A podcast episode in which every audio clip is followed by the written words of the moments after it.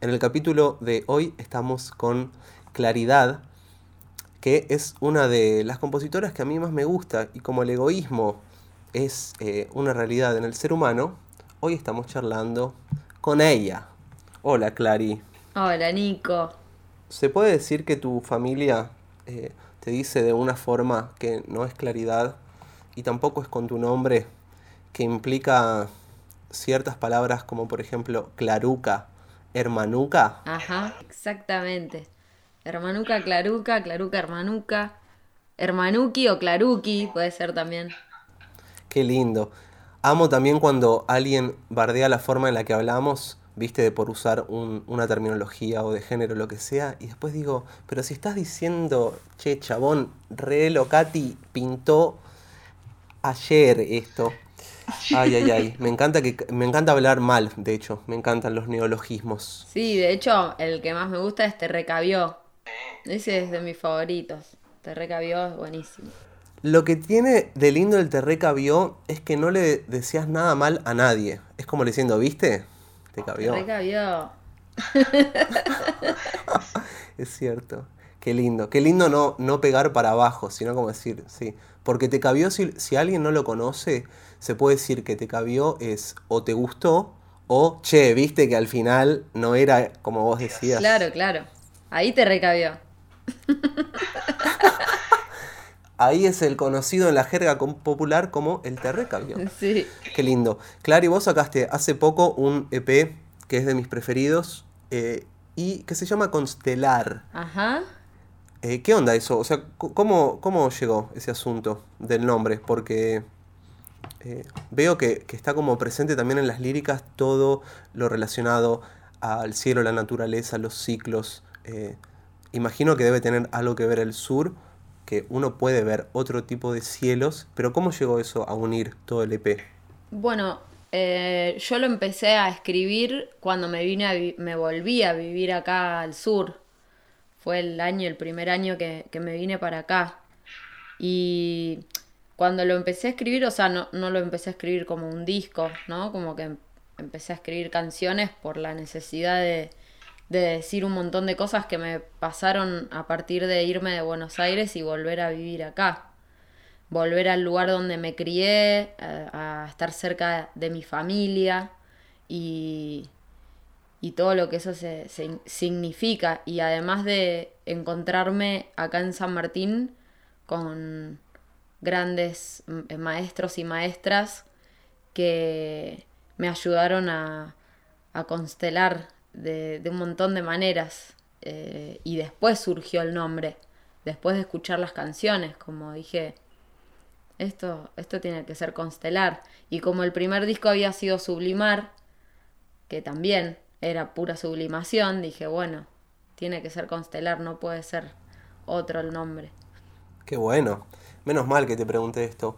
Entonces, esa idea de que volver a un lugar es hacer otro viaje, te pasó. Volver al lugar después de haberte ido. Sí, me recontra pasó. Fue, o sea, es como que terminé de... No terminé, o sea, terminé de empezar a resolver un montón de cosas que me habían quedado... ¿Qué sé yo? No sé si decir pendientes, sino que me reencontré con ellas. O sea, volver al lugar donde te criaste, te encontrás con vos con una versión que, abandonaste, ¿no? Y a mí me pasó eso, como en Buenos Aires viví 15 años, un montón. Había vivido lo, mismo más o menos que viví en, en, San Martín, lo viví en Buenos Aires. Entonces de repente volver fue como, bueno, ¿y ahora? ¿Y ahora qué? Y por eso el primer tema es Charcos, que fue el primero que escribí. Eso, ese, ese tema me parece espectacular. Y ese tema habla inclusive, hay una frase que me encanta que dice, si me equivoqué es real, es vital. Y creo que la, si hay algo que tiene Buenos Aires es esa chance de verse reflejado en personas, en situaciones en lo que sea, que es imposible que tengas resueltas todas las cosas del día a día en ese mambo, ¿no? Tal cual, sí. Bueno, es que de, Buenos Aires eh, cuando, cuando yo me vine de Buenos Aires y me encontré con, con eso, con el, el contacto real y, profundo con la naturaleza. Eh, y no solamente la naturaleza de, de, las montañas y del bosque, sino como con, con la naturaleza de ser, como con algo mucho más simple. Que a mí lo que me pasó en Buenos Aires fue que lo, lo fui perdiendo, como si bien siempre tuve conexión con eso porque nunca dejé de venir acá. Lo que me pasaba los últimos años que, vivía en, en, Buenos Aires y venía para acá, sentía que cuando estaba acá volvía a ser de una manera más simple. Y cuando estaba en Buenos Aires, eh, no, había algo que, me, retorcía. Y de hecho me dolía mucho la cabeza en Buenos Aires. Me dolía la cabeza, mucho. El ponerle, no sé, los últimos años que vivía ahí y acá no Entonces era como, ¿qué onda? ¿Qué, loco. ¿Sabes que conocí en un festival en Sierra de los Padres que uno de los tipos que armó ese lugar ahí cerca de Mar del Plata tiene un asunto pulmonar que no puede estar ahí, básicamente. O sea que hay lugares que definitivamente, es un, no, no sé exactamente con especificidad qué, pero eso es tremendo, como que a veces el cuerpo lo pide, la mente también, pero el cuerpo se siente distinto. Sí, es que yo creo que, o sea, el, cuerpo te, te, muestra cómo te sentís, ¿no? Al respecto de un montón de cosas que quizá todavía por ahí no las pasaste mucho por el pensamiento. Están, están ahí, pero, pero quizá no las querés hacer tan visibles, no te querés encontrar con, esas cosas que estás pensando, pero el cuerpo directamente las siente y te, te muestra eso que, que estás sintiendo. Entonces, cuando tenés un síntoma como tan fuerte, para mí es una señal de que, bueno, de que hay algo, hay lugares que ya no, no tenés que estar, ¿viste? O no querés estar, no, no tenés. Creo que es, va, más allá del tener, sino del querer. Claro, y vos hablás en el tema Charcos, que es el que abre el EP de eh, un respaldo propicioso hoy. Esa frase me encanta porque siento que es como la idea del respaldo de, bueno, ¿Qué conocemos? El día a día. Ok, bueno. ¿Qué hacemos ahí? Eh, me, pareció increíble e inclusive eh, ahora que está pasando todo esto de la cuarentena, que en el tema vos hablas de al reposo yo lo gozo, es tremendo porque, digamos, es encontrarse con la idea de, bueno, tenés tiempo ahora, ¿qué haces? ¿Cómo te llevas con eso? Exactamente, sí. Yo me encontré con eso, como que de repente tenía el tiempo pasaba de otra manera, que es lo que pasa acá el tiempo pasa de otra manera y, estás mucho más con vos. Entonces, eh, por suerte, a mí me gusta mucho el reposo, es real eso que digo. Y, bueno, y en este momento de, la cuarentena, yo todos estos últimos cuatro años, desde que vivo acá, viajé mucho más que nunca en mi vida. O sea, me la pasé viajando. No solamente con Fémina, sino hubo unos años que también estaba haciendo una obra de teatro que, la empecé a hacer apenas llegué a vivir acá, que había hacía 12 años que no actuaba porque cuando empecé a rapear y a cantar dejé la actuación y, mm, y empecé a viajar, viajar, viajar, viajar, viajar, entonces no tenía mucho tiempo para el reposo que tanto gozo. Y, y hoy justo... Hoy justo estaba pensando en, en esa frase, ¿no? Como, bueno, de que esto que vos decís, ahora tenés tiempo ¿Realmente lo podés disfrutar o se te vuelve una pesadilla? También es entendible que el tiempo sea parte del deseo y el deseo es no tener. Si yo tengo tiempo no puedo desear tener tiempo. Eso lo entiendo. Lo que pasa es el peligro de ver qué quiere uno, porque después lo tenés y decís, ajá. Te recabió. Te recabió. Y volvemos por siempre a lo mismo. Sí. antes de que salga tu EP, vos habías hecho una movida que era básicamente crear, improvisando y demás, y mostrarlo. No me acuerdo si durante 15 días, no me acuerdo cuánto fue. 30. Eso fue previo al EP. ¿Crees que.? ¡Oh! Lo mm. dijo. Claro. Irrespetuoso. ¿Qué decís 15? ¿Qué decís la mitad? 30 fue. Em, ¿Y te pasó de que hayan quedado cosas y que hayan surgido ahí o fue arrancar desde cero? From the scratch. No, las, lo de las melodías fue desde cero, fue como distinto, fue paralelo a, al, al EP. Como que el EP se fue, o sea, fue, fueron surgiendo esos momentos de, de, encontrarme con tiempo para hacer música y decir, uy, qué bueno, quiero hacer otro disco. Además habíamos hecho con Oli el disco de Hermandad y tenía muchas ganas de hacer otro de Claridad. Y lo de las melodías fue porque mm, tenía muchas ganas de...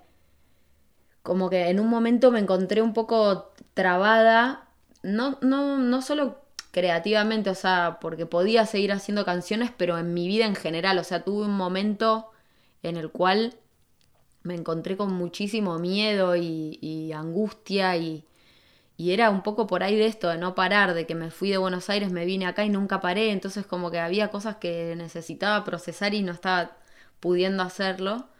Em, y, y lo de las melodías como que en realidad fue algo para conectarme mucho con, con la energía creativa en general y no con la pretensión de que eso llegue después a ser una canción, sino como decir, hay millones de melodías que, vos podés hacer por día y... Ah, es terrible. Millones, millones, y por ahí no las haces, ¿viste? Como porque todas pensás que tienen que ser una canción. Son canciones, son micro canciones y están buenísimas. Y, me pasó eso, como que me parecía, me, entusiasmó mucho. Me, recuperé un entusiasmo con, con la música. Qué bien. Qué bueno que además lo pudiste hacer a través de un experimento hacia adentro. Que no es que dijiste, che, vi el documental de Rihanna. Y eso fue lo que me... No, es como, bueno, laburémoslo porque también está la idea de baja la inspiración o lo que sea y está buenísimo buscarlo, me parece. Y como dice un amigo, buscarlos o bus Cristian. Vos tenés las dos oportunidades. Y después de ese chiste malísimo voy a continuar. Lo que pasó entonces fue que arrancaste desde cero, pero también, gracias por reírte igual, Clary, alta compañera. Me gustan mucho ese tipo de chistes, ¿Te pasó también que cuando empezaste desde cero fue también por el desafío porque yo noto que las melodías acá están más presentes y lo que hiciste con Hermandad está más dominado por la armonía. Y acá hay una, hay como, creo que resaltan mucho más las melos. Sí, sí, re. Creo que... Mm, e-, estoy sorprendida por eso, porque es como que tengo momentos. Me hizo muy bien, eh, tanto en Sublimar como en el disco de Hermandad, rapear mucho, como que tenía muchas ganas de rapear sin parar, era, no quiero parar de rapear. Y con Constelar me pasó que como, como tuve ese espacio de rapear muchísimo, si bien tiene un montón de rap, eh, también tiene, ponerle charcos, tiene muy poquito rap, o sea, es más que nada melódico. Y es una balada. El segundo tema que se llama Del Cosmos, que vos lo haces un fit con que no la conocía, Rebecca Lane, no sé si está bien eh, pronunciado, se escribe Lane, que me encantó. ahí va, que eso sí tiene más onda, spoken word, hay como data ahí, crudeza, me encantó. ¿Cómo salió esa, esa colaboración? Ese, eso fue, de hecho yo vivía en Buenos Aires todavía y Rebeca había puesto en Facebook que había escuchado mi disco y como que puso, alguien la conoce, estoy buscando a esta chica, no sé qué, como me encantó lo que hace. Y Eli Almic, que está en un tema eh, de sublimar, eh, le pasó mi contacto y ahí empezamos a hablar y yo al toque le dije como estaría buenísimo hacer un tema. Yo no, no conocía, no la conocía ella tampoco. Y, o sea que fue hace un montón, imagínate. Salió en el 2020 y esto fue en el 2015 que empezamos a hablar. Ah, se tomaron ahí un tiempito. Tomamos un tiempito. Es que en el medio, bueno, pasó de todo, imagínate. O sea, fueron cinco años de esto, que te digo, miles de giras y, viajes en los cuales. Y ella también. O sea, ella nunca paró. Recién ahora en, cuarentena paró. Si no, hubiese seguido. Qué loco que los tiempos sean tan propios y a la vez como un poco. Eh, como demasiado personal, porque también lo que para uno es tardar un montón, acorde a qué estés haciendo. Si estás solamente pendiente de eso es un asunto y después es hacer otras eh, disciplinas. Oli, tu hermano, que también producen juntos y que tienen hermandad, estuvo como produciendo estas datas eh, y también están haciendo como el perfil, eh, su, su otro como grupo que es Hermandad. ¿Cómo diferencian eso? Porque es esa dupla también creativa. Sí, es, como en realidad, ponele cuando tocamos juntos, medio que metemos todo, ¿viste? Porque cantamos temas de Oli, temas míos, temas de hermandad. Pero son los momentos, como que pasa algo distinto. O sea, quizá tanto Oli Miglioli como Claridad es más el universo separado de cada uno, si bien lo musical está unido, porque bueno, Claridad lo, produce Oli, este segundo disco lo, produjo él. Eh, es una mezcla de, nosotros dos, pero como poniendo el foco en distintos lugares sería. Sí, hasta inclusive el nuevo sonido de la fémina creo que trae cosas de este sonido más claridad. En, los temas más como hip hoperos, inclusive más arriba, cambió la orquestación y está buenísimo. Me parece que todo, mismo Hueste cambió el sonido en su nuevo disco. Sí, es como, en realidad, una vez hablábamos hace mucho, como nosotros podríamos hacer un festival y serían bocha de bandas distintas, pero son las mismas personas. y, y porque, porque son como eso, muchas cabezas, eh, si vos escuchás la música que que hace toda la, la, crew, digamos, hay, hay una conexión, ¿viste? Muy zarpada. Sí, el hip hop tiene un peso que vos habías nombrado, que está, está marcado y cuando estuve hablando con Toti hace poco, eh, también para el podcast, le, decía que estaba bueno escuchar los proyectos para decir, bueno, ¿cómo es la voz de Clary solo? ¿Cómo arregla voces, eh, no sé, con Hueste? ¿Qué pasa? Y eso está buenísimo, porque si no sucede, queda en el imaginario que también está bueno, pero está genial plasmarlo. Lo que noté en Constelar me parece que está las bases más hip hoperas de ese plan de los 90, más data cruda eh, e inclusive toda la parte de... Hay, un, hay unos registros eh, increíbles hasta efectear las voces desde un lugar jugado. ¿Qué onda esos sonidos? ¿Cómo, cómo te llegaron a vos, Clary? Y eso, eh, Oli, Ponele en charcos lo que hizo es una maravilla. Cómo pichó la voz. Eso fue la magia de, mi hermano. magia total. Y la verdad Saltando charcos veo paso en el cielo. Cada paso que doy. A nuevo. Es increíble. Encima arrancás así, es muy jugado. Sí. Es muy jugado porque es border empezar así un tema, pero también capta la atención al toque. Yo es como que quiero volver a escuchar el tema para escuchar esa parte. Sí, eso esa, esa voz fue mi hermano, como yo cuando lo mezcló, empezó, porque lo que pasó fue que estaban todos como maquetas, viste que nosotros nos juntábamos a tomar Fernet y a, y a flashear las ideas y así fueron surgiendo los temas. Eh, menos, bueno, menos charcos que, que charcos eso, Oli me pasó el beat y yo recién estaba llegada acá, fue como... Y una noche tenía muchas ganas de hacer una canción y salió Charcos, toda la letra y toda la, el esqueleto, ¿no? Entonces que Oli le haya puesto ese, esa voz fue como entendió todo, pero también porque es mi hermano. Y no solo es mi hermano, sino que es mi, mi amigo del alma. O sea, nos entendemos mucho y, y es algo que quizás yo no lo no hubiese llegado a hacer. Qué lindo la idea cuando en la música termina pasando algo distinto de lo que uno imaginaba. Re. Porque si pudiésemos plasmar solamente lo que imaginamos sería limitado y hasta peligroso. Sí, porque también a veces no te animás a plasmar lo que te, lo que te imaginas, ¿viste? Pasa eso, como que empezás a filtrar, filtrar, filtrar y, queda, queda perdido. Sí, bueno, en este proceso que estoy haciendo ahora, eh, eh, me estoy poniendo como ideas que sean para tener disparadores, pero que no sean musicales. Por ejemplo, cuando te estás yendo de una parte, quédate un poco más. Pero cuando te querés entrar, esperamos un poco más. Y una de las ideas también es no tocar lo que imaginás. Esa idea que vos te estás imaginando para el tema, no la grabes. Así nunca queda grabada esa idea, pero vos la podés cantar después, como darle un, lugar a que vos puedas rellenarlo y completarlo y que cada uno haga ese laburo, si no es como sobreproducción todo el tiempo. Sí, está buenísimo. Te lo digo yo que además toco con Rihanna y con gente grosa, imagínate. Y vos sabés, vos sabés, Rihanna está muy presente, mira, yo soy muy fan de Rihanna. Sí, pero, pero escúchame, uff, Rihanna me parece, me parece muy bien. Podemos tener otra charla sobre Rihanna en otro momento. Cuando eh, quieras, si querés hacemos un podcast de Rihanna. Sí, pero escúchame, unas, unas pequeñas eh, cuotitas. Hay también un flash que es, ¿viste esa frase que dice que, la, como, que las palabras se las lleva el viento? Pero las palabras tienen un peso grosso, inclusive en el rap muchísimo más y en el hip hop. ¿Cómo te llevas vos, Clary, con la palabra? ¿Le escribís? ¿Sos más de graveta en el celu? Eh, porque los raps son un choclo, son letras larguísimas en tus temas. En general me pongo a grabar y escribo mientras voy grabando, como que tararé una cosa, me viene una frase y la voy grabando y, hago como, no sé, ponerle...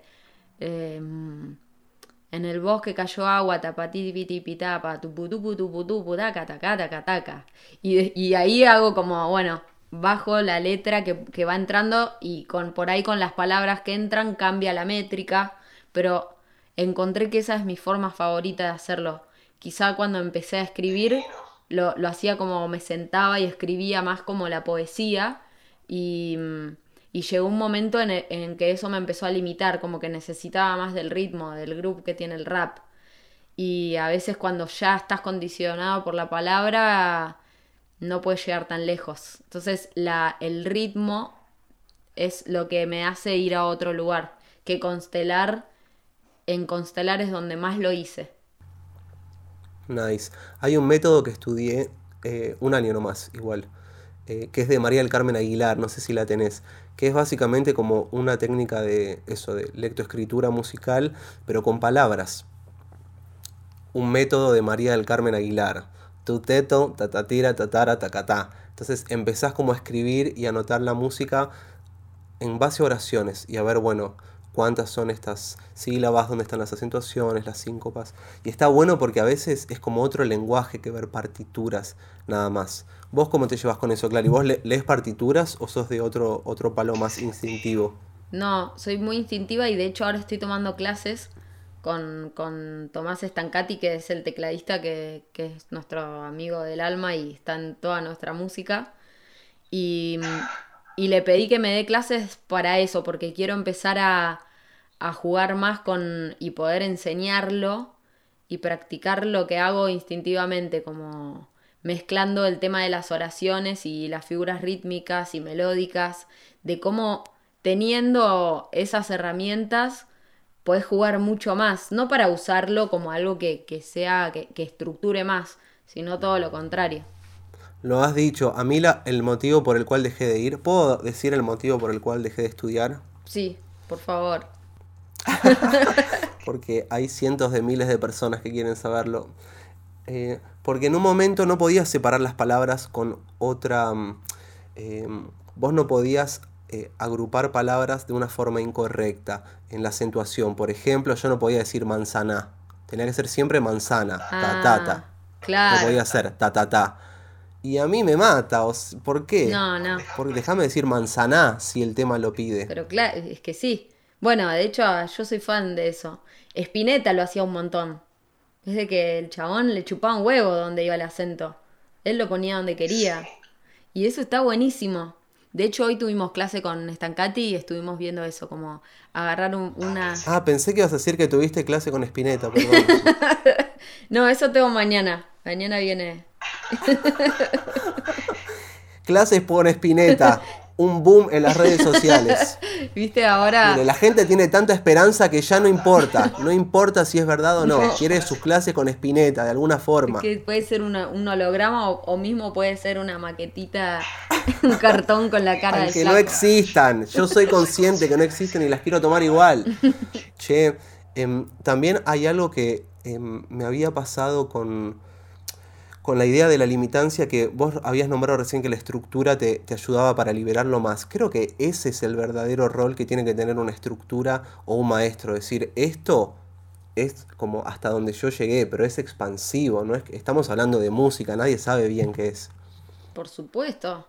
Pero porque además hay cosas que, que se salen de la regla y que no es tan necesario que, estén en la regla. O sea, es como, no sé, ponele hoy, hablábamos de eso. Hay una melodía que, que, estábamos transcribiendo un tema, de hecho era Cosmos, del que hicimos con Rebeca, como ejercicio como para estudiarlo, ¿no? Y había una, hay una melodía que hago en el estribillo que en el piano no está. Está justo en el medio. entre dos notas, porque la voz tiene la suerte de poder hacer cosas que el piano no las puede hacer. La guitarra, la, guitarra lo puede hacer con, o sea, si, si doblas un poquito la, la cuerda o si tenés un slide y eso, pero la voz es como tiene infinitas posibilidades. Y, y, mismo en el estudio del canto también, como que, ah, no sé, yo siento que a mí siempre me sirvió la técnica justamente para hacer cosas que técnicamente no están bien, sin hacerme daño. O sea, porque si solamente canto como hay que cantar, eh, la verdad que me duermo al instante. O sea, nos, nos hubiésemos quedado cantando todo lo mismo.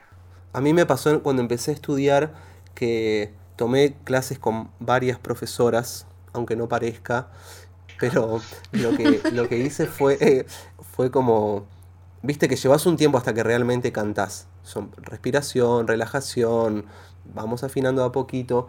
Y cuando cantábamos es, eh, no me gustaba esa idea de, tienen que entenderse todas las palabras cuando canto. O sea, sí, sí, está buenísima la dicción, está genial Está buenísimo cantar bien las vocales, abrir la boca y demás.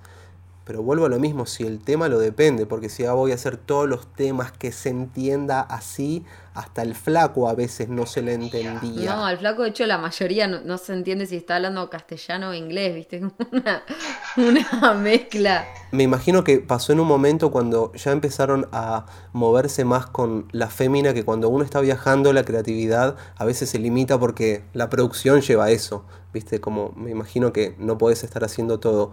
¿A vos cómo te, cómo te llevas con la creatividad en los viajes también? ¿Tenés tus flashes creativos? Sí, re. Yo tengo mis flashes creativos, esté donde esté, como que... No, eso no, no me cambia para nada. Los necesito, es como... Por eso, por eso te digo que puede ser a veces parece que necesitas un montón de tiempo para hacer. Y no, y bueno, si tenés media horita, aprovechás a media horita full.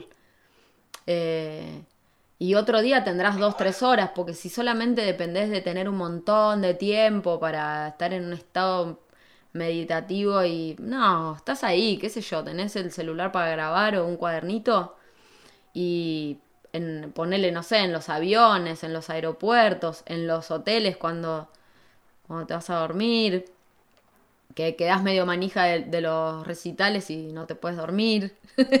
a mí me pasaba mucho eso, ¿viste? A veces como eran, eh, a veces no... Mm, igual después aprendí a... Lo mismo con el descanso, poner el reposo yo lo gozo. En las giras me pasaba que me ya tenía un orden mental de, bueno, acá tengo este día para conocer Turquía, ponele, o pero al mismo tiempo después tengo una semana que no paro de viajar y cantar. Bueno, duermo. Duermo y me veo una serie y me olvido de todo, ya fue. Eso es tan importante como la media hora de, uh, tengo una idea o quiero flashear como esta canción y qué sé yo, y vas bajando las ideas, no, tampoco es que en esa media hora que tenés tenés que terminar la idea, pero quizá lo haces sin darte cuenta, ¿viste? Sin querer. Y a veces la mejor forma de ser productiva es durmiéndote una siesta. Totalmente. Eso, pero lo milito como... Es lo primero que milito. Aguante, la militancia de la siesta. Voten por Claruca. Sí. Entonces, cuando, empezaste a, a, moverte más, sentías que tenías que, como ahora habías eh, nombrado, volver a organizar esa data creativa, es decir, vamos a bajarla a, a canciones o esto fue, che, estas canciones pasaron ahora, todo lo anterior, ni idea. ¿Cómo fue? Es un poco estas canciones pasaron ahora, como que todas las canciones de, de, este disco de, Constelar fueron medio así, viste, de entre gira y gira, estar con mi hermano y decir, bueno, sale esta idea, pongámonos a flashear, tomemos unos tragos y flashemos con la música. Muy de, de manejarla Oli es un genio, es un genio. Eh, habías nombrado también, eh, va, en ese tema de, del cosmos que me encanta, que mm, dice, los labios son los ríos de nuestros corazones, que vuelvo al poder de la palabra, porque eso básicamente sería el poder de, de hablar. eh, es algo que vuelve todo el tiempo y que me encantó y habías como nombrado en un momento del tema eh, como una especie de trabas, ¿no? Como, o sea, ¿en, en qué trabas te encontraste con eso de voy a decir estas cosas? ¿Te pasó de, o ya sea en la narrativa o en la temática, qué te trabó en constelar? No, me, me tra- más que trabarme en, en escribir las letras, eso no fue una traba, sino como trabas de, de mi vida, ¿no? Como de, de esa búsqueda. Eh, creo que este, este disco, porque a- está- está- ahora está el lado A, pero después va a salir el lado B, relata un poco... Sí, Lo dijo, después va a salir. Eh, relata un poco como primicias en tu cara. in your face. Te cabió. Oh, sí. Em, eso, como las trabas, habla de las trabas de en el, en el habla, ponele, yo que, que rapeo un montón, eh, rapeando aprendí a hablar, me parece, como antes no podía expresar de, de esa manera, a través de las palabras, se me quedaban, por eso eso que te decía del cuerpo, cuando se hacen síntomas, me daba cuenta, me terminaba de hacer cargo que me estaban pasando cosas que no me estaban haciendo muy bien porque ya el cuerpo lo hacía síntoma.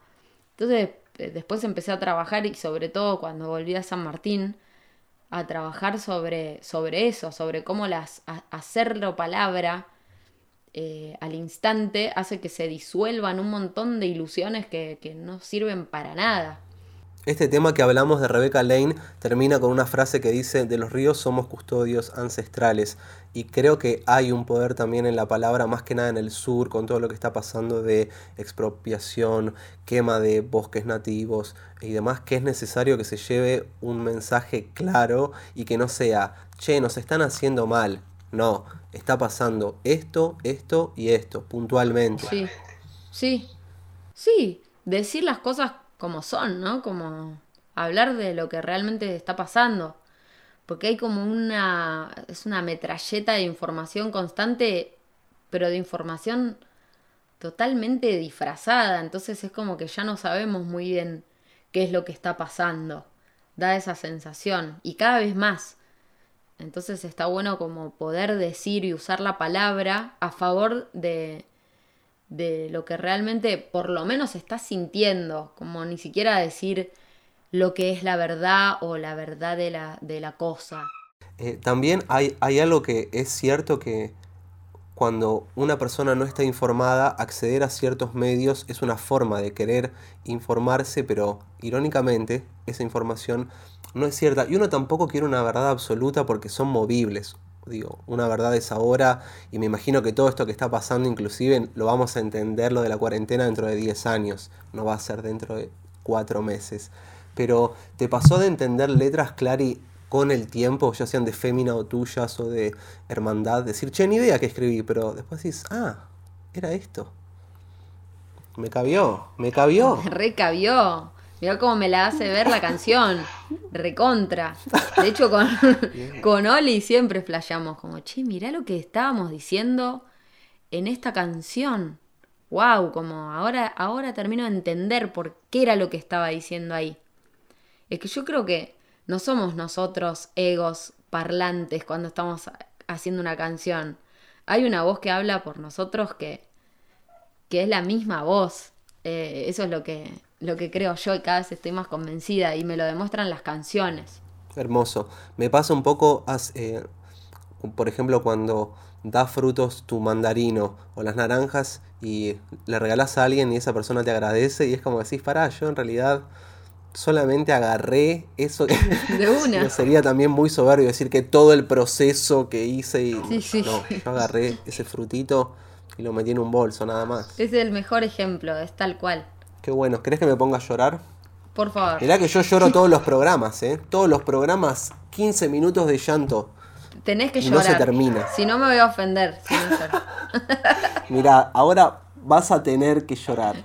¿Viste el- el- esa idea de la Wicca, como esta idea de eh, magia blanca, que habla sobre que creen en una madre naturaleza, no en un hombre, como que eh, Dios para ellos es como justamente una mujer, porque la mujer puede dar eh, a luz y el hombre básicamente no. Y los órganos eh, reproductores del sexo masculino están hacia afuera y los de la mujer hacia adentro y hay como todo un asunto de cómo también ciertas realizaciones tienden a ir más hacia adentro que hacia afuera. Ahora que sos madre, ¿te cambió ese flash de la percepción de las canciones y de, lo que lees? ¿Cómo, ¿Cómo te ves ahora en ese cambio? Sí, veo todo diferente. Como que me parece que es un antes y un después. No, ¿Podés escupir fuego ahora, por ejemplo, que sos madre o no? Sí, que no. Chequeado, anotado. Re. No, sí, es, es, es, otra cosa. Es como. No sé, yo lo que siento es que, eh, de hecho, con, con, respecto a la palabra, eh, siento que ahora puedo ser como mucho más frontal y sincera, que antes daba muchas vueltas y era como, ay, por ahí había cosas que no, no, me sentía cómoda, pero no las podía decir.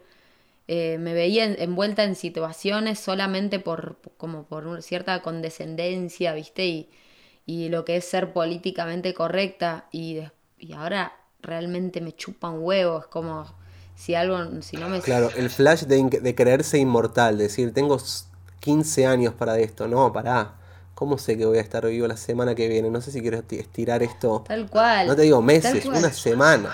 Sí, sí, como... Ir a un cumpleaños que no quiero, no. Ni en pedo, no, no, ni en pedo. Y además que también como que siento que, que está bueno eh, con Lila como poder contagiarle un poco de eso y de que si yo me siento mal, es muy probable que ella se sienta mal. Entonces prefiero sentirme bien. Hablo más allá de emociones que, son pasajeras, ¿no? Como que puedes estar triste o realmente hay cosas que te pueden angustiar. Pero no prolongarlo, como no quedarme en estados de, de, como de conflicto, ¿viste? De conflicto cuando por ahí eh, lo que siento es que como más urgencia de poder resolverlos. De decir, bueno, puedo usar la palabra y hablar y contar que no me estoy sintiendo bien y a partir de eso se resuelve más rápido. Tal cual. Sí, además hay una idea que lo digo obviamente hacia mí mismo. Cuando no sé qué hacer, quiero hacer algo. Cuando todo indica que no tenés que hacer nada si no sabes qué hacer, amigo. ¿Cómo vas a estar haciendo cosas ahí todo, todo alterado para con esa urgencia resolverlo? Y al ser humano, creo que la urgencia de procedimientos, de manuales, de instrucciones, Uf. Puf.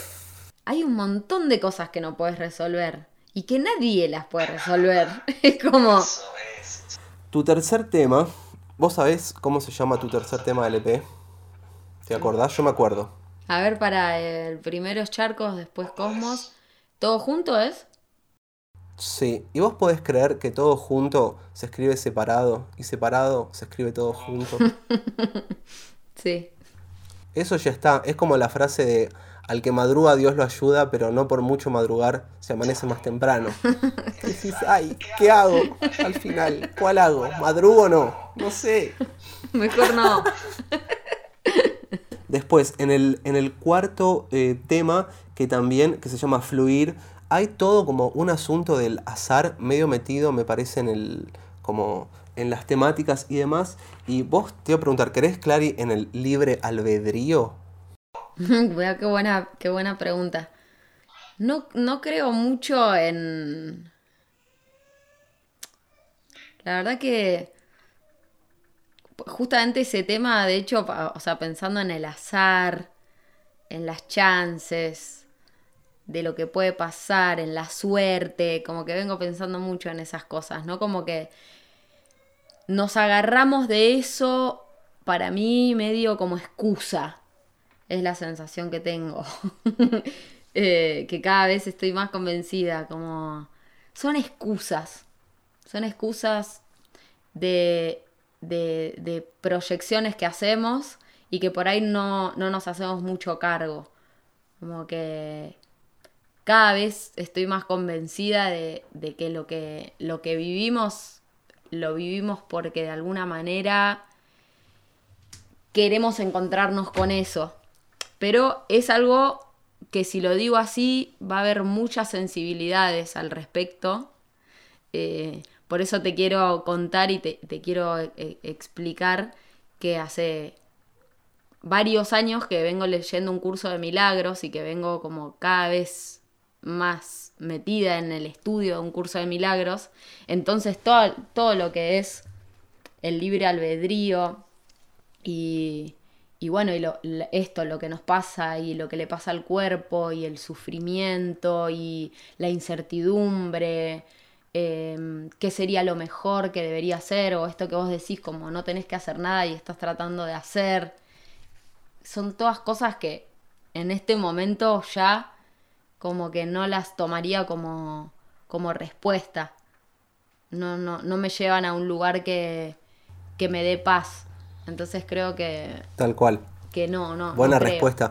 La iglesia hizo mucho ese trabajo también de todo lo que no entendían, el alma. Esto es el alma, sí.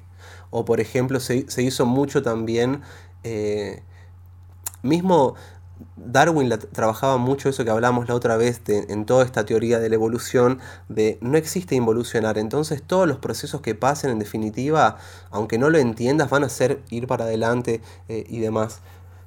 ¿Qué sirve, digo, de qué me sirve revolver tanto atrás? Para practicidades del día a día, sí, digo, hacer algunas visitas cortitas al pasado, al futuro, pero después decís, ¿para qué? Sí, en realidad como que el, o sea, ir al pasado un poco si lo necesitas en una situación para resolver quizá algo que, que eso, que te está quitando la paz, la clave del home banking, por ejemplo, si tenés que recordar qué clave le pusiste, te recomiendo que vayas al pasado Exactamente. Porque si vas al futuro vas a poner una clave de, que dentro de tres meses va a ser tu clave. Ahí estás en problemas. Claro, cuando es algo así que podés solucionar como muy rápido y lo necesitas, está buenísimo. Pero si te vas a quedar en el pasado para, para solamente quedarte en un personaje de víctima y de que hay cosas que no puedes resolver hoy porque en el pasado fue de tal y cual manera, no, no ayuda mucho. Pero sí, obviamente, ah, para mí están buenísimas un montón de terapias que te hacen ir al pasado para, para evolucionar, no para involucionar. Que el pasado no sea algo que, te vaya limitando y que cada vez te vuelvas una, un, ser más cerrado por, por, lo que fue tu pasado. O sea, no, eso no, no sirve para nada. Che, gracias por esta conversación hermosa. Clary, ¿querés decir algo más a la cámara que después esto está saliendo por la tele? No sé si te había contado esto. Ah, no, eso no había no firme consentimiento, así que vamos a tener que ver después con, con, mi, con mi abogado, el pingüino. a ver qué dice. eh, no, agradecerte, que qué bueno, qué bueno encontrarnos acá charlando virtualmente. Me encanta. ¿Cuál crees que es el próximo paso, Clarín? ¿Qué estás trabajando que decís, les cuento que... Les cuento que estoy ensayando con la banda de Claridad por primera vez en la vida. O sea que va, Claridad va a tener banda y alta banda. Y, mm, y que voy a grabar el lado B, que hay varias cosas que ya están grabadas, pero faltan otras, por eso estamos ensayando porque a, diferencia del lado A, el lado B tiene mucho más instrumento, no es tan digital, y es como una versión un poco, tiene bastante más reggae, rocksteady, y por eso te estaba hablando de esto, eh, que es un poco lo que se va a venir con Hermanda también. O sea, hay muchas novedades, muchas novedades, mucho por producir. Clary, te mando un gran abrazo. Ojalá nos eh, juntemos a zapar pronto o por el sur eh, o lo que sea. Y gracias por tu tiempo, querida amiga. Gracias a vos. Un, placer hablar con vos. Y bueno, y si, si no podemos zapar, podemos hacer una canción en algún momento. Si lo decís, ya hay escribanos que estoy mandando a cerciorar esto por tinta, tinta de sangre. Te va a llegar una paloma pasado mañana, una paloma. Cuando quieras. Ah, otra cosa que antes de, que nos despidamos, que estoy dando unos talleres de creatividad, que los estaba haciendo de cuatro encuentros y lo que decidí ahora es que voy a abrir un espacio todas las semanas para quien quiera entrar y voy a hacer distintas propuestas que de hecho estás invitado cuando quieras entrar y, participar y jugar ahí porque me parece que, como decís, en este momento se, pueden gestionar muchas cosas o se pueden morir muchas otras. Y creo, yo voy por el lado de gestionar, pero no desde la presión de ser hiper eh, productiva, sino de crear por el placer de hacerlo y que no siempre eso tiene que ir a un resultado, pero tener ese espacio para seguir poniendo en funcionamiento eh, la cabeza desde un lugar que crea y, y es vital.